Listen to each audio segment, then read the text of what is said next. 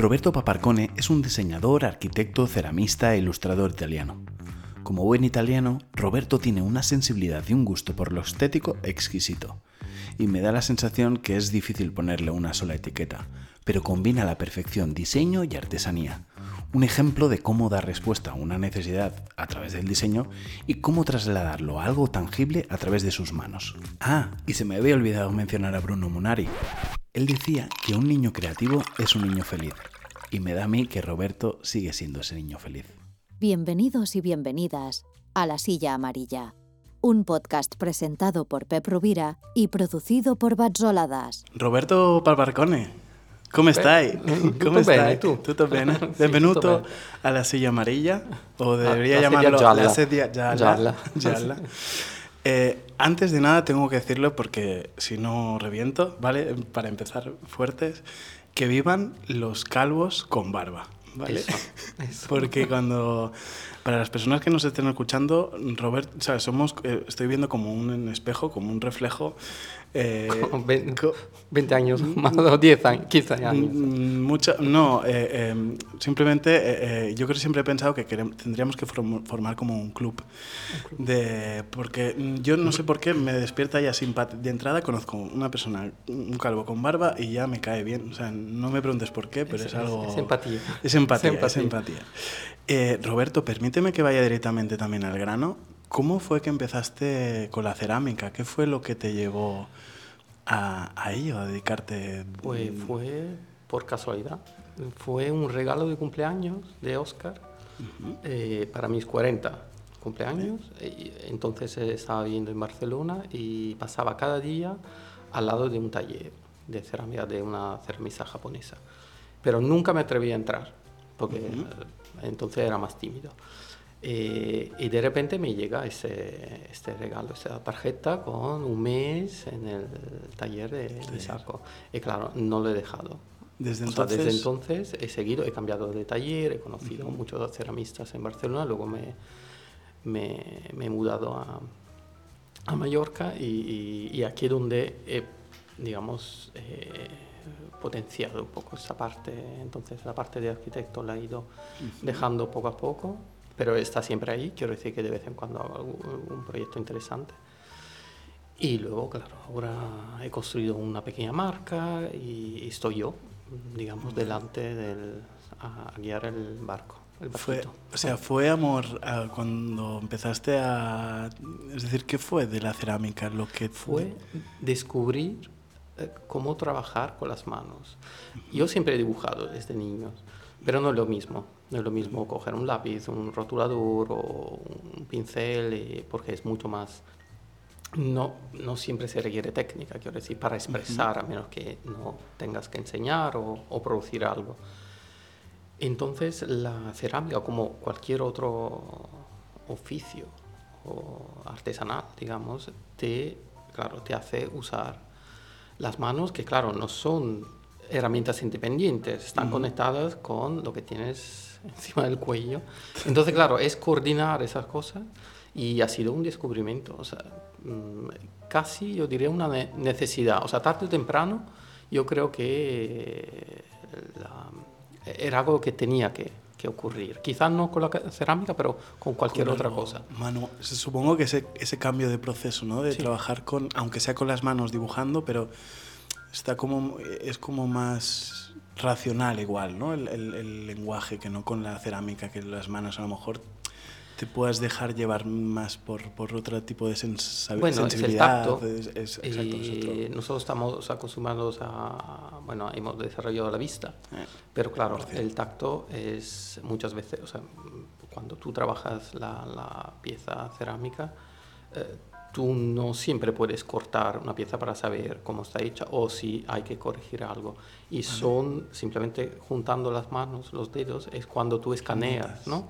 Y es interesante porque no, no estamos acostumbrados a, a usar Ostras. y esto, mm, hablando del cuerpo, ¿no? de, cono- de completar un poco ¿no? La- el conocimiento ¿no? de lo que tenemos. Pero luego, por otro lado, está el factor de, como diseñador, de poder realizar eh, tus ideas y no depender de que por supuesto, todos dependemos de, algún otro oficio o, ¿no? o de otras personas, pero en este caso era cómo ver de inmediato eh, algo que, que, has pensado. Entonces, sin tener que esperar el, el, prototipo, eh, que luego, por supuesto, yo siempre, casi siempre he pagado por prototipos, o sea, que decir que es un trabajo especial y entonces, antes de mandar a hacer el prototipo, te lo piensas porque es dinero, ¿no? Eh, no siempre dispones ¿no? de un budget muy alto.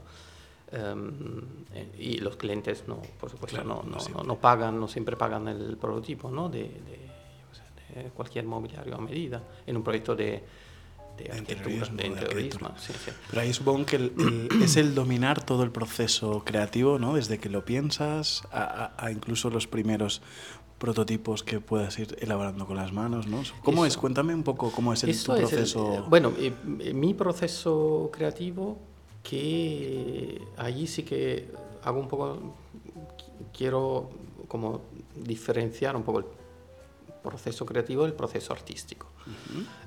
como diseñador, claro, es pensar a una, a una necesidad eh, muchas, la mayoría de las piezas que, que, yo, que yo, realizo son, nacen de una necesidad eh, o personal o del mercado.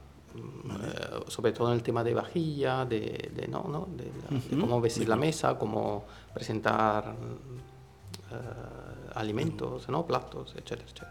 Entonces es, yo empiezo siempre con, con, con un listado de, de necesidades y con croquis para, mí eso es una cosa que nunca dejaré de, hacer, de usar. Yo tengo un, un, blog de notas eh, del tamaño que sea, porque, bueno, según lo que te encuentres, y sobre todo blanco, sin puntos, sin, que no haya ninguna información, porque si no, a mí me, me, me, condiciona un montón. Entonces, blanco. Y poder usar varias técnicas, porque, por ejemplo, usar la acuarela también te em, introduce de una forma muy eh, sutil ¿no? los colores, un poco lo que, cómo te imaginas ¿no? esta pieza. pieza. Entonces puedes llegar a, diseñar una idea y luego, claro, con el tiempo puedes aprender a realizar exactamente lo que, lo que tienes en la cabeza o te das cuenta que hay que mejorarla, entonces pasas a una cosa completamente eh, diferente pero eso es el proceso, o sea, primero en el papel y luego me pongo... Te pones ya... Sí, sí. Entonces busco, si no conozco la técnica o no tengo la idea de cómo realizarlo, entonces me documento o pido ayuda, porque por suerte tengo eh, unos referentes, unos maestros que cuando necesito... Que, sí, están ahí. Que están allí, no todos, pero... Entre, vosotros, entre, entre diferentes profesionales, ceramistas y demás, uh, colaboráis, muy, es decir, mm, tenéis un, como, seguís vinculados o es también como otros, en otras ramas que la gente hace un poco... No, yo creo que hay cierto, ¿cómo decir?, hermetismo, ¿no? Que por un lado también se entiende que tú quieras como defender un poco lo que has, ¿no? tus técnicas, em, pero no sé, yo soy más de, o sea, a mí me gusta que alguien comparta, porque yo también, a mí también me gusta, compartir. Pero entiendo también que, que es lícito, digamos, mantener la generosidad, la generosidad luego es otro tema. Sí, no, ah, pero, pero el compartir el conocimiento, ¿no? Compartir, sobre todo si, si una persona que sabe mucho es profesor o profesora, yo creo que tiene un deber de transferir el conocimiento, no de guardar, mm, sí. Mm, digamos, secretos o cosas, porque si no, digamos, no. Se supone que un, maestro debería como enseñar todo lo que sabe, esperando que sus discípulos, por decirlo de algún modo, mejoren, ¿no? En, no puedan aportar. En teoría sí, pero allí luego entra el, el miedo, digamos, a que alguien pueda hacer lo mismo que haces tú o no sé, no. Ah. Yo creo que es muy difícil copiar y a menos que no sea algo muy obvio, evidente, que el tema de la cerámica se ven un montón de cosas eh, que se parecen. Entonces, es allí que yo como diseñador eh, detecto que falta el tema personal, el tema del diseño, el entender si esta persona ha tenido, o sea, qué proceso creativo, lo que tú me acabas de preguntar, cómo ha llegado a esto, hoy simplemente es... He visto esto en y- Pinterest. y ya está, y lo yo, al principio, o sea, que tengo una carpeta de, de referencias de Pinterest que yo creo que hace ya unos años que no, que no, o sea, no reviso, no busco, porque te das cuenta que es, por una parte tú crees que te abres a un mundo de opciones, pero por otra parte te limitas un montón porque no eres libre, ¿no? Mm. Quieres, quieres eh, no copiar como... Te basas más en, en- en el, en el resultado final eh, estético, digamos, o, o- sí, mm, más visible, Sí. y no en el proceso que te lleva ahí. Porque al final, antes hablabas, ¿no? Y te- preguntaría, hablabas de, de un poco de tu trabajo este como diseñador, ¿no? De pensar previamente cuál es la necesidad o... Y me viene a la mente, ¿no? Bruno Munari y, y el, y Sí, el- es un forma, y- de- claro, y forma y función, ¿no? En ese caso, ¿no? De qué es el, cuál es el problema que estás intentando resolver Sí. y que la forma del propio, del propio objeto que estás pensando responda a, Sí, a el, esa el necesidad. diseño de- decía que ahora no recuerdo las palabras exactas, pero eh, deriva de una serie de problemas que el diseñador, su función, la función del diseñador es resolver con, una, con unas formas, una ergonomía, un concepto, ¿no? Y estamos rodeados de diseño, en realidad, el micrófono, la mesa, eh, la, la camisa, diseño anónimo, porque no siempre hay, ¿no?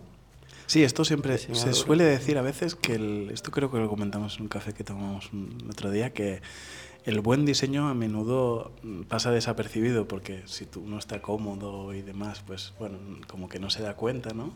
En cambio el mal diseño te das cuenta enseguida, ¿no? Es como, uy, esto Si no debería ser así, es que- incómodo o está, no sé, cualquier cualquier eh, Sí, que no es elemento. fácil de, de- de usar de- Exacto. en, en gestos cotidianos. Sí, sí, totalmente. Y eso En- se ve, como arquitecto yo lo detecto inmediatamente cuando entro en algún lugar público, privado, restaurante, hotel, eh, tienda, que puede ser perfecto, pero si hay algo que desentona, la iluminación, la acústica, eh, la mal, una distribución equivocada, entonces, claro, tú notas que hay algo que no, que no va, ¿no? Entonces no te sientes cómodo y sobre todo en campo comercial o de la hospitalidad, claro, no repites No, y no sabes cierto. por qué. O sea, no Son sabes. esos pequeños detalles que marcan la diferencia. Yo creo que, para poner un ejemplo, recuerdo el único ejemplo de eh, comedor, de restaurante, eh, hace años ya, cuando abrió lo- en Barcelona el Hotel Loma. Yo creo que es del estudio de Sandra Tarroilla, creo. Era impresionante la acústica, porque no oías nada del- de los comensales de al lado. Y a mí, o sea, se me quedó grabado. Para mí es el ejemplo del buen diseño. buen diseño. Anónimo, quiero decir sí. que tú no sabes No, por pero qué está esta buscas, tela ahí buscas. arriba o eh, detrás tuyo. Y luego, por supuesto, mm, eh, la mayoría de los restaurantes, de los sitios donde nos gusta estar y compartir y charlar, yo no puedo hablar. O sea, no, no, no oigo. No, no, no. Ya, es, es y lo paso la- mal. De las es que al final cuando uno va a un restaurante a comer, más allá de la gastronomía, va por la compañía. Es decir, al final es una, una buena excusa eh, para poder conversar y en el momento que no puedes, que estás escuchando más la conversación de la mesa de al lado y tal, esa... Por mucho que el plato o lo que comas esté bien, la experiencia con la que te vas a ir no va a ser positiva. Antes, déjame, lo hemos pasado como muy por encima, ¿cómo, te iba a preguntar, ¿cómo lo haces para diferenciarte? Es decir, hay muchos ceramistas, muchas personas que se dedican a ello. ¿Cómo lo haces para intentar diferenciarte de algún modo de- de- del, del resto? ¿no? ¿Qué- ¿Cuál es? Bueno, para empezar, es un tema de etiqueta, yo creo, ¿no? Ahora estamos acostumbrados a, etiquetar lo que el mismo Munari que tú has citado antes eh, no era solo un diseñador, era una- un teórico, un, bueno, mm, eh, tiene una parte muy importante de la, en la pedagogía, ¿no? de, la, de la creatividad en los niños. Entonces, em, yo creo que cuanto más facetas ¿no? tú puedas usar eh, para tu, en este caso es un trabajo, ¿no? Eh, yo creo que mejor. Entonces, ¿cómo me diferencio? Eh, yo creo que no ha, sido una, no ha habido una estrategia desde el principio porque ha nacido de una forma espontánea y yo no pensaba vender ni, ni nada, pensaba hacer las cosas, ¿no? mis platos, mis tazas. ¿no? Y luego em, vino un, el primer encargo, simplemente me preguntaron si vendía lo que había ah, compartido en Facebook entonces, ¿no? Y dije que sí, porque me apetecía probar. Y desde entonces, claro, digo, si he podido um, ¿no? hacer esto, quiero decir que puedo seguir ¿no? o, probar. Porque si no probamos, no, no te quedas siempre con algo. Y en, y en antes, eh, ahora que hablamos de, de, restauración, de mm. gastronomía, creo, me consta, creo que eres bastante food lover, ¿no? Eh, no, no, no, pero, pero, pero lo digo porque ahí en la, en la, cerámica sí que se abre un mundo, sobre todo en cocina de autor, ¿no? En, no sé si has podido colaborar con, con ese proceso de pensar el plato, ¿no? A la vez con algún chef, ¿no? De decir, ostras, ¿cómo lo voy a presentar? Porque hay todo un campo ahí muy interesante porque es, es artesano y diseño a la vez. Esto porque... lo, lo, he hecho no, mucho, no tantas veces como me gustaría eh, y es un campo que quiero, quiero promover más eh, porque en realidad es como si encontraras, eh, te encontraras con otra diseñadora, otro diseñador, ¿no? Porque el, el, el, cocinero, la cocinera, ahora chef o lo, que sea, sin etiquetas, pero la persona que em, piensa y cocina y te presenta y te hace disfrutar, eh, también tiene una idea. Entonces es interesante porque se multiplican las, las posibilidades. Si, diseña, si tengo que diseñar yo algo para un plato que me gusta, claro, yo tengo mi referente, ¿no? tengo mi, mis necesidades, ¿no? pero si alguien te, te lo explica y es algo que tú no conoces, eh, claro, tú estás aprendiendo en ese momento. O sea, entonces, claro, muchas veces sale un, diseño que, que, dobla el interés ¿no? de, la, pieza en sí. ¿no? Es que me parece muy potente por, por, eso, por esa juntar, esa sinergia ¿no? entre, entre dos perfiles que desde su campo eh, aportan ¿no? en, en, un conjunto. Y me parece muy interesante, me, acuerdo en el, en el Insolite, de hecho, que te, tuvimos la suerte de poderte escuchar. Eh, que nos hablaste de, un, no sé, era un workshop en Armenia, creo que era, que mezclaba un poco la tradición gastronómica del lugar con, con eso. Con, con la cerámica, con, la cerámica. Sí, fue eh, una experiencia que la verdad que ha marcado bastante, porque a raíz de esa experiencia luego eh, me he dado cuenta que podía enseñar, compartir, digamos, ¿no? lo, que sé en cuanto a a cerámica, pero también a diseño, sobre todo. ¿no? Entonces, nada, eh, tres semanas en un país que no conoce, que tuve que mm, buscar en Google porque mis, digamos, mis recuerdos de geografía, yo creo mientras tanto los, los límites geográficos y políticos han cambiado, entonces descubrí un país, wow, impresionante, y gente súper, con una cultura eh, muy potente que se conoce muy poco. Em, como suele pasar. Y entonces, claro, ¿qué voy a dar ahí? O sea, ¿qué, en tres semanas qué puedo enseñar? ¿no? Entonces, la comida, la gastronomía es algo que nos une a todos. Tú cuando viajas, la mayoría de personas que viajan, a menos que un americano se va a, yo sé, a, Tíbet y busca un McDonald's, quiero decir, que sería el caso extremo, pero yo creo que todos, eh, quien más y quien menos, buscan ¿no? Eh, encontrar la cultura en lo que comen. Eh, más allá de lo global, ¿no? sí, no, pero... Eh, entonces, claro, fue fácil dar con... O sea, yo le pedí a cada uno de los 15 alumnos de hacer un listado de tres platos que siempre han comido en familia, que la abuela o el abuelo o quien sea, ¿no? Que, que, que aún podían notar, ¿no? El olor, el cuando es verano, invierno, ¿no? Todo una serie de, de, características y cada uno desarrolló un plato para, eh, o sea, un soporte cerámico para ese plato. Y ahí, claro, mm, lo más divertido es que al final hicimos una cena. Mm. En esos platos comimos y yo tuve la suerte de poder probar platos que platos. normalmente no podías comer ahí en un restaurante, o algunos, pero hay algunas recetas muy, muy, muy antiguas y, y, es interesante. Y imagínate, a raíz de todo esto, esa escuela de diseño, que es bastante importante allí en Yerevan, eh, tiene como un apartado de venta. Y ahora han desarrollado de, de este workshop como yo creo tres o cuatro prototipos y tú lo puedes comprar con la explicación de cómo ha nacido, de qué taller ha nacido. Por supuesto, o sea, le agradezco porque eh, me, me, nombran, ¿no? Eh, pero la cosa más importante es que se ha convertido en un producto. Es que es, eh, y es un mundo, claro, que nos, no, no, se acaba, acaba. aparte es que en, en, diseño muchas veces pasa, ¿no? Con, con ciertas cosas que, que, a veces pensamos, todo está inventado, ¿no?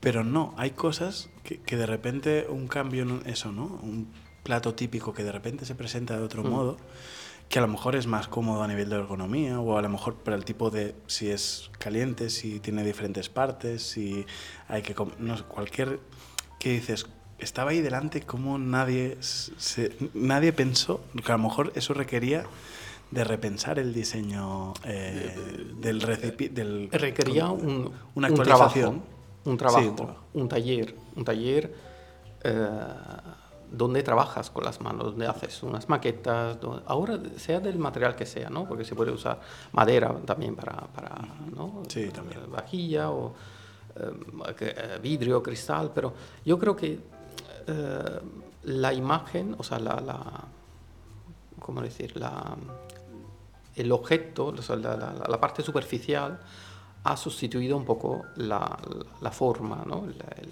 por qué tiene, esa, por qué forma. tiene esa forma.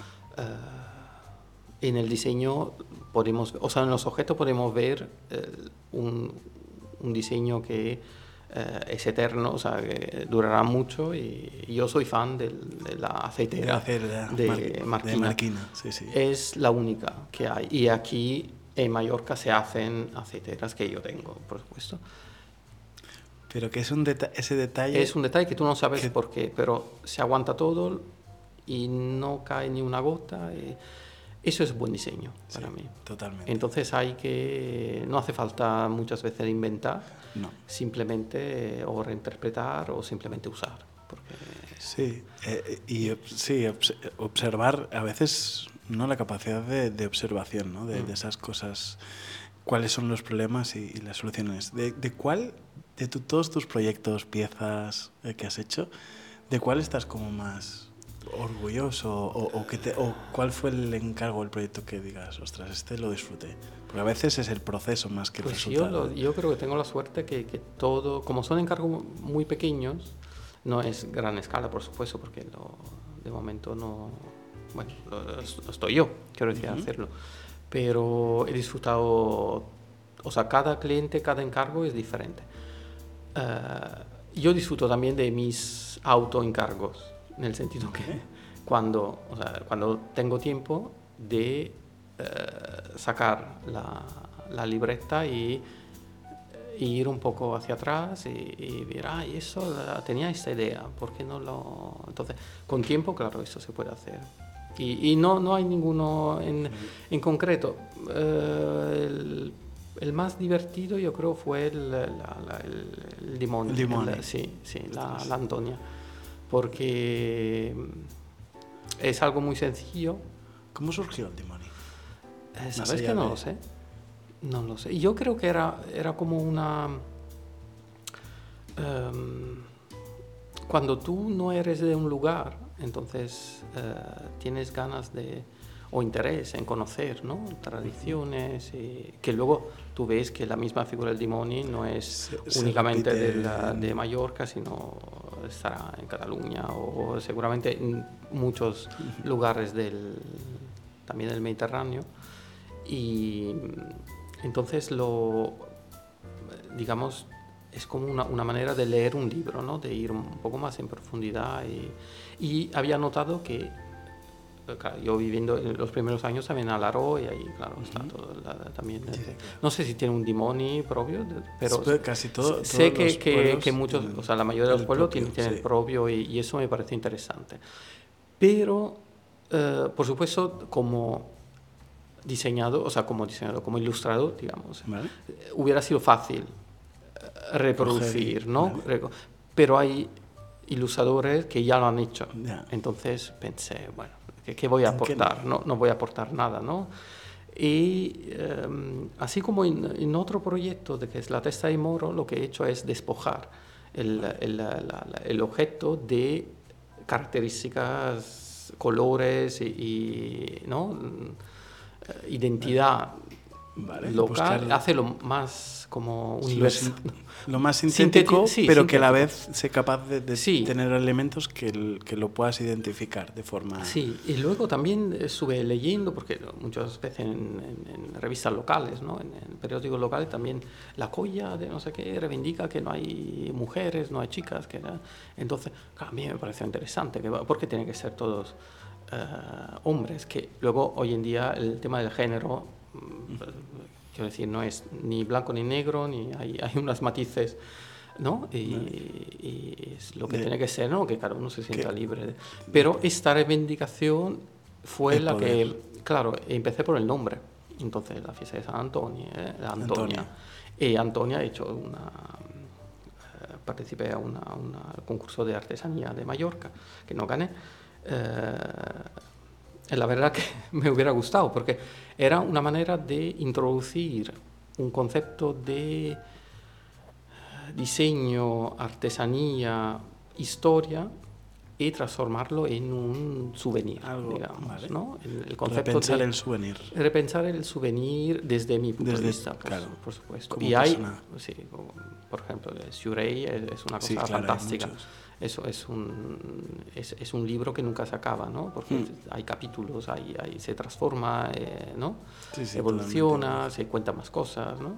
Y detrás hay, hay artesanos y artesanas que, Que se que, dedican. que se dedican a, a esto. Pero luego, además de eso, o sea, aparte de eso, no hay. No o sea, hay. yo no encuentro como.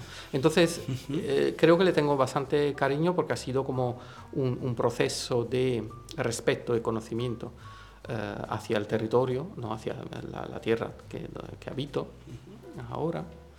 Y, y nada, y contar una historia, que es lo que más me, me- me gusta un poco. ¿no? Sí, no, esos de hecho, mis, pueden- no llamo colecciones, son historias, porque Vale. cada historia tiene una, por qué tiene esta forma. Yo siempre me gusta compartir el proceso creativo, de dónde viene. Entonces, viene. el tema de los croquis, volviendo un poco a lo que la pregunta de antes, ¿cómo te diferencia o en qué te gustaría diferenciar? Yo creo de forma natural lo que yo me gusta ense- compartir, enseñar, es el, el croquis, ¿no? el, el Vale. diseño. Ahora está- de hecho, estamos viendo justo ahora eh, eh, el libreta. momento de esa libre, de una de La las libreta. libretas famosas, ¿no? De cómo... de cómo Sí, yo colecciono. cole- Las yo soy libretas. feliz. Si alguien me regala una libreta en- eh, con hoja en blanco, ¿Vale? eso es Vale. muy sutil. ¿no? Sí, no, no, no. Es, es- No. no, es- soy Reconozco que todos te- cada- tenemos nuestros propios vicios, por así o manías, ¿no? Manías, de- de- eso son son manías más que vicios. Eh, a- ahora, o sea, mm, me sabe mal decirlo, pero yo tenía al, al principio de, de empezar, me daba un poco de vergüenza eh, presentarme con, o sea, que tuviéramos estas, estas tazas ah, aquí, aquí delante y te quería preguntar aquí. eh, ¿Cómo repensarías? Porque las tazas que tenemos, eh, que son corporativos por así decirlo, eh, ¿cómo reinterpretarías? o sea, ¿Qué tazas, cómo te imaginas que deberían ser las tazas para, para la silla amarilla? Pues yo le daría la vuelta. ¿Vale? Te invitaría al, al taller a desarrollar tu idea de la taza. Por ejemplo. Vale. Entonces, eso lo dejo aquí. Es una invitación para que Vale. vengáis a hacer una- unas tazas y, por supuesto, se, se- se harán las vuestras. O sea, quiero decir que se pensará Sí. en cómo personalizar. eh. A, a mí esas me encantan, ¿eh? sobre todo. Sí, las Pensaba que esa era para mí. Pero también es que. Es que, vale, es que hoy, porque voy con lentillas, pero ah, antes llevaba gafas. Vale, Pero pues- eso pues es, es reto- una- es un reto, que reto te lanzo. aceptado, reto eh, igual, bueno, mm, también es, un, eh, es una forma, ¿no? Yo creo el, el- el trabajar, poder trabajar con las manos, que creo que es muy, muy interesante, ¿no? Y pensar desde el proceso de pensar y diseñar algo hasta plasmarlo. Eh, quería ir, si te parece, eh, todos estos productos o piezas que tienes, eh, las vendes en, en, tu, en tu tienda de, Sí, de es la como calle. una mini, mini showroom, digamos. del showroom que tienes en la calle San Feliu, Es en las cocheras. que, que estás, ese espacio, bueno, todo ese pasaje, eh, para las personas que no sean de Palma, si visitan Palma tienen que ir a la calle San Feliu, tienen que buscarlo, porque esas cocheras es un... A mí me recuerda, eh, no me preguntes por qué, pero me recuerda a Italia también. Es decir, es un espacio muy mágico que te encuentras, es como un pequeño oasis para mí dentro de Palma, porque no se parece mucho, es decir, no, No. hay ningún espacio igual. Hay un, otro, pero es más privado, te, te paran, a- está justo en Calatrava y no, y no, es, no tiene este, este imán que tienen las cocheras. ¿Y ese, ese espacio cómo aterrizaste ahí Ah, hace pues, de casualidad? No, la primera vez fue, eh, yo tenía, eh, hace, yo qué sé, más de 15 años, ¿no? Sí, 20 años. Vine a Palma por primera vez con un proyecto. Estaba haciendo las oficinas de KV, eh, justo al lado de mi taller ahora. O sea, Vale. que, que tú dices, bueno, no sé, que, eh, todo te vuelve, es, Sí, es no, un boomerang, ¿no? sí, la vida Entonces, y- yo espero que sean cosas buenas, porque Sí, si no, es un no, problema. imagino. Entonces, eh, durante una, una, entre reunión y reunión, eh, visita de obra, em, entonces me paseaba por el centro, o sea, estaba desde Ramón y Cajal, creo que está, hace 10 minutos, o sea, 5 minutos, y me perdía, o sea, y a mí me encanta perderme. Qué bueno es perderse, Porque no en las había, ciudades. no había, yo creo que había que tenía Blackberries, o sea, no, no, no ibas con un mapa, ¿no? no, no bueno, o entonces yo no lo tenía. Entonces era un poco dejarse llevarlo, ¿no? ¿Dónde huele? Ah, tengo hambre, ¿dónde huele bien, no? Esa cosa que ya se ha perdido, porque San ahora ha vuelto a abrir un restaurante, pero eh, antes había mucho más cuando yo lo conocí. Y aterricé, o sea, me, me llamó, eh, hubo como un imán, ¿no? Entonces lo descubrí esta, esta, mm, esa zona, el pasaje, y luego no supe volver a, encontrar, porque claro, si, si- no sabes cómo se llama, dónde está, si vas un poco perdido, pero te acuerdas del lugar, pero no sabes cómo volver, imposible, ¿no? Entonces eh, lo he intentado y no lo he conseguido. Luego, al, al volver, después de unos cuantos años, a- cuando me mudé a, eh, a Mallorca. Claro, tampoco vivía en Palma, entonces no, no tenía tan este conocimiento ¿no? de la, no callejeaba tanto. Eh, entonces mm, me invitaron a la Fiera del Fan a dar una charla como, como arquitecto sobre arquitectura de cerámica. Y en la misma charla, o sea, en el mismo mm, eh, programa había uno- unos arquitectos eh, nos conocimos, nos presentamos y yo pregunté dónde, tiene, dónde tenéis el estudio. Entonces me dijeron ah, en el pasaje. Entonces tuve como una, una, como una visión. ¿no? Ese Como lugar ex- existe, porque yo si fuera tú existe. pensaría, he encontrado un sitio que, realmente no, no, de fantasía. De ¿no? No, fantasía. No, no, existía. Existía. Y además, esto es lo interesante de cuando tú conectas, conecta, cuando conoces a alguien, el estar abierto, ¿no? Y también yo expresé un deseo de, a mí me encantaría tener, encontrar un espacio donde trabajar ahí. Entonces me dijeron, "Eh, es que mañana dejamos el cuarto de maqueta, o que era un trastero, no lo sé. Entonces yo pensé, sin verlo, luego lo vi, bueno, necesitaba un poco de trabajo, pero fue divertido. Dije, eh, si te parece, sin verlo, o sea, mm, eh, no, que, no, no- que no sea libre, quiero decir que voy yo. Entonces fue así.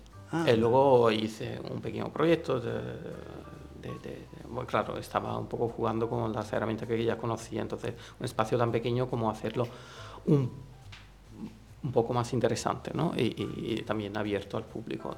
No, en realidad no es una tienda, es, es, Es un una- showroom. Sí, es una galería, un espacio Sí. donde yo tengo... Mostrar el- Sí, eh, la- alguna reunión. A mí me gusta invitar clientes ahí para que vean las piezas, em, sobre todo limpias, ¿no? porque está bien iluminado, y poder disfrutar de un café ahí fuera, que, que es como tener un jardín privado. Eh, esto, esto, eso es el... Es que Es el digo, a, a mí me, me recuerda muchísimo, no sé por qué, me recuerda a Italia y, as- bueno, mm, Italia... Palma. No, no, no es No, pa- y, y, no. y me recuerda, o sea, bueno, de hecho Roma es la culpable de que yo estudiara arquitectura Y hablando de Italia, eh, tú naciste eh, ahí. Eh, me, ¿Podríamos ir a, a, tu infancia? ¿Cómo, ¿Cómo era Roberto de pequeño? ¿Qué pregunta? y, para empezar era, era bastante tímido y tartamudo. Entonces yo empecé a, dibujar haciendo caricaturas, cosas. era era la, pesadilla de toda la familia porque eh, bueno, era bastante mm, eh, como travieso en eso. Era mi manera de expresarme. Luego ya he ido perdiendo esta, esta timidez, ¿no? y también, no tengo, bueno, ahora tengo menos problemas ¿no? al hablar, eh, pero entonces era un problema porque, claro, todos te tomaban, ¿no? Los niños te tomaban el pelo y era un poco lo que, ¿no? el bullying, ¿no? Lo que, Pero muy soft, ¿eh? Te tengo que decir que no, que no, que no ha habido ningún drama. Pero encontraste de algún modo a través del dibujo una forma de expresarte. Sí, siempre he dibujado, siempre he tenido hojas, libretas y la verdad que en mi familia siempre me han, me han empujado y apoyado, sobre todo mi madre, a eh, desarrollar la parte creativa.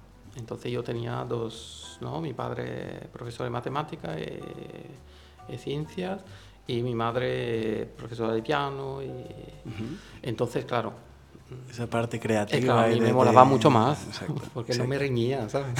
Si no sabía hacer una, una, suma.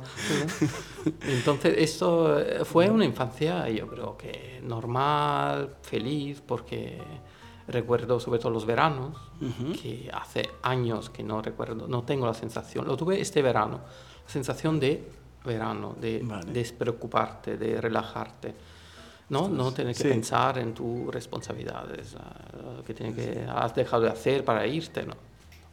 Entonces, eh, tengo esos buenos recuerdos de una familia normal, pero que siempre me, me ha empujado y apoyado. Y eso yo creo que hoy en día, que tienes una visión como más, ¿no? Desde la distancia, ya lo agradeces.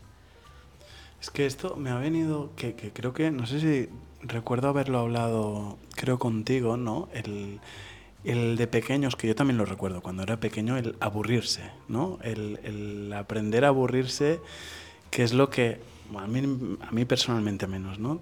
Te obligaba, te estimulaba y te obligaba a crear mundos eh, imaginarios, eh, a montarte tus películas, coger un papel en blanco, lo que tuvieras y... Esto, esto yo creo que, bueno, que es una pena em, que no se haga. O sea, que no sea, que, que no... Que Como que no se, puede aburrir. No. no, no, no, es que toma la Yo tenía una, una, amiga imaginaria. No, claro, es que... que todavía me acuerdo cómo se llama y todo. ¿Cómo se llamaba? no te lo puedo decir. Dime que no se llamaba Antonia. Como no, no se llama Antonia. Vale, vale. Digo, si no, entonces el círculo... no, no, no me lo digas, no me lo digas. No, no, pero que, que, era, que era mi mundo interior y, y, y era feliz. Y era feliz cuando estaba en el, en el jardín de mis tíos. Ah, entonces había los Playmobil, ¿no? entonces construía ciudades en la huerta, entre los tomates, el río, con el agua de verdad, ¿no? Y estaba allí horas. Yo también, eh, recuerdo los Playmobil perfectamente, eh, bueno, eso, eh, creando... Y había, o sea, empezaron unos años después videojuegos la Commodore 64, bueno, esa cosa que, que ha nacido, eh, luego la PlayStation, todo eso. Yo jamás he jugado. ¿No? Me aburría. Eso sí que me aburría. entonces imagínate, bueno, que yo respeto, ¿eh? que, no, pero... no. Pero entonces a mí me parecía que mucho más rico el mundo que me esperaba afuera que no lo de la pantalla. Imagínate ahora, cuando yo veo, la verdad que, bueno, cuando tengo hijos no me preocupo tanto, ¿no? Pero yo veo en, en, restaurantes, en lugares, para que los niños coman, eh, se callen, eh, el episodio de Peppa Pig eh, en loop, que, que yo no sé qué consecuencias, aparte de la vista, la, o sea... Pero es, la, esa diferencia, yo creo, entre la pasividad del, del, ver un Peppa Pig, unos dibujos o, una serie, ¿no? Si lo llevamos mundo adulto. Sí, sí, y, también, y también es importante, tiene que existir. Sí, sí, pero aparte, e, ese mundo yo, antes hablamos de diseño, de, de la, del observar, y muchas veces pienso que eso también parte un poco, no del aburrimiento, pero el, el pensar, ¿no? El, el darle una vuelta a las cosas cuando uno tiene tiempo para pararse y mirar, ¿no? De, eh, en un restaurante, ¿no? Ostras, eh, qué buena acústica, ¿por qué Ah, será? ¿Por qué observar, esto está así? ¿Por qué está- es decir, O simplemente hablar observar, con, ¿no? o con hablar quien- con y estar pendiente de esto y no, ay, que el móvil ahora, Sí, sí, mira sí, que me No, llega no. una... Es un drama. Entonces, creo que el, ahí, el diseño también nace, nace ahí muchas veces, ¿no? Mm. En, en- en tener ese tiempo para observar y para, y para mm, explorar esas nuevas formas. Sí, es de- como tomar una, una pausa. Sí. ¿no? Eh, no estamos acostumbrados a, a pararnos. Yo creo que hay eh, pausas como muy radicales, que es, trabajas todo el año y dices, "Ay, tú lo veis, la gente que comparte cosas, ay, qué bien, por fin es viernes. Yo pensé, pero ¿qué, qué más da? O sea, Porque el o sea, entre porque, semana... o sea, cu- ¿cuál es? Claro, luego eh, yo lo miro desde mi punto de vista, que yo quizás trabajo un fin de semana y luego un lunes me voy a dar un chapuzón Claro. mientras todo el mundo trabaja. Eso pro y contra de ser en- tenemos en- sí, cuando autónomos, ¿no? autónomos. Pero, eh, ay, que por fin eh, agosto, qué horror, ¿no? Bueno, claro, no todo el mundo puede Claro. tomarse vacaciones o no te dejan tomar Sí, vacaciones. no, no, tomar- claro. Pero esta pausa como radical, yo creo que, bueno, está bien, porque luego vuelves cargado, pero luego, mm, Sí, no. vamos, mm, No, ir tan cansado. eh, ya odias semana. Sí. cuando vuelven tus compañeros de trabajo. Es que es peor, porque es, es tan intenso. Es, En cambio, estas micropausas co- cotidianas de la gente, muy poca gente lee. Entonces, ¿con quién o de qué libro hablas con las personas? ¿no? Antes, era, ¿qué, ¿cuál es tu última película? O que... Sí. eh, Sí, hay, hay que Mira, antes hablabas, por ejemplo, del el perderse en las calles. Yo Mm. creo que cada vez, claro, vamos de A a B y lo más eficiente, que es el camino más rápido. Mm. Más rápido, y, sí. a veces te pierdes cosas magníficas por decir un día, voy a coger esta otra calle. O es el camino más largo que a lo mejor de repente descubres un callejón, un- una fachada, eh, una tienda nueva, un- lo, lo que sea, ¿no? Y nos perdemos esas pequeñas cosas por, por querer ir con lo que llamo yo la rueda de hámster que, sí, sí, sí. Que, que nos lleva. bueno, te has metido tú. Sí, no, no, cada uno que- al final. que mm, o sea, nos metemos solos, a menos que no haya, por supuesto, hay, hay eh, oficios y trabajos también que son bastante, Mm. eh, ¿no? que te marcan mucho el tiempo, eh, los tiempos, pero yo creo que habría que volver a observar lo que noto que a veces me pasa a mí, ¿no? Por, por querer cumplir, ¿no? Con, con el calendario, con, ¿no? Hoy tengo que hacer eso, ah, me meto, tengo un hueco, pues me meto esta reunión o eh, voy a ver esta exposición en una hora y veinte, ¿no? Pues igual no disfrutas, ¿no? Claro. Porque no te dejas... El tiempo necesario Sí, para... como, qué sé, aquí la Nid del Arte, todo el mundo la Nid del Arte. A ver, las galerías siguen ahí y ir otro yo día. creo que puedes disfrutar si luego quieres que te saquen una foto o no o tomarte una copa o eh, bueno, Es es, otro oficio, no no es no es el amor al arte, Eh, ¿no? Muchas veces. ¿Qué es para ti la creatividad? Pregunta... La creatividad es, es algo que nace con nosotros. O sea, todo el mundo es creativo en, en- en lo que luego encuentra. Y la labor más difícil es encontrar en qué o cómo. Puede ser creativo hablando, eh, yo qué sé, escribiendo, dibujando, cocinando. encontrar cada uno eh, yo qué sé, conduciendo su- el autobús, Sí. quizás, ¿no? Porque Es que- hay que, o sea, Ah, mira, hoy te presentan los aquí, problemas, entonces, pues bueno, em, solución. ¿no? Eh, Sí, sí, sí. es como darle- Dar soluciones diferentes a... La a- creatividad nace de, de uno, ¿no? De una, no de unos problemas, pero No, de, de una necesidad, una sí, necesidad para resolver. Sí, Eh. sí, yo creo que... Voy a la parte final de, de la- de esto. Te voy a hacer un par de preguntas como más personales. Em, una que me viene a la mente es, ¿cuál es, si se puede desvelar, eh, cuál es tu mayor miedo? Mm.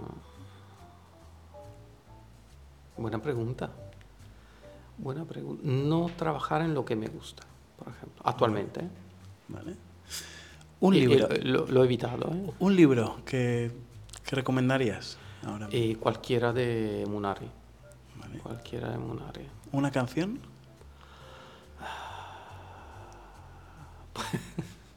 Pues justamente esa- esta mañana he escuchado una de un grupo que no conocía italiano porque estoy desconectado, Vale. ¿no? siendo italiano, pero no, que se llama Colapesce, ese es el grupo.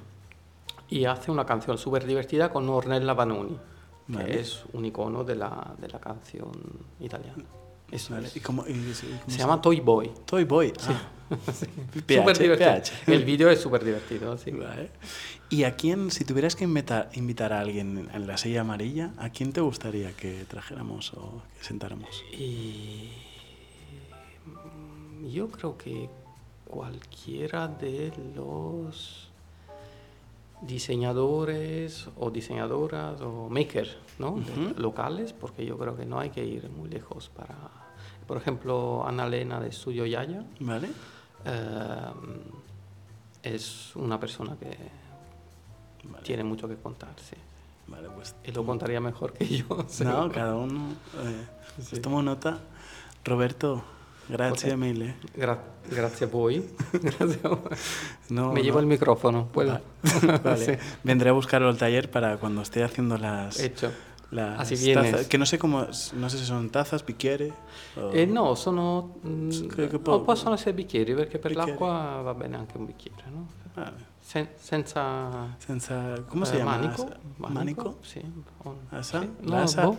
No lo sé. Bo, bo. Me encanta, siempre me ha encantado la Se me ha palabra bo. olvidado, se me ha olvidado. No Bo. hablo italiano ya. Io, ho, Sì. io- ho- Bo. ho dim- ho dimentica- dimenticato ¿Qué se- l'italiano. ¿Cómo sería en, en, en ¿Qué? castellano el bo? Bo, no lo sé. Ni, ni, pero Ni es idea. un- ni idea. Pero es un. Es- bo, es es, un que me encanta porque es como. Es bo, un sonido, como no es una palabra. Ni puta idea, pero en el fondo es bo. Sí. Bueno, Roberto, muchísimas, muchísimas gracias por compartir este tiempo que la silla amarilla también intenta ser este espacio de pausa para conocernos, para conocerte y ha sido un auténtico placer. El placer es mío. Muchas gracias. La Silla Amarilla, un podcast presentado por Pep Rubira y producido por Batzoladas. Síguenos en las redes de arroba batzoladas con el hashtag La Silla Amarilla o en www.batzoladas.com.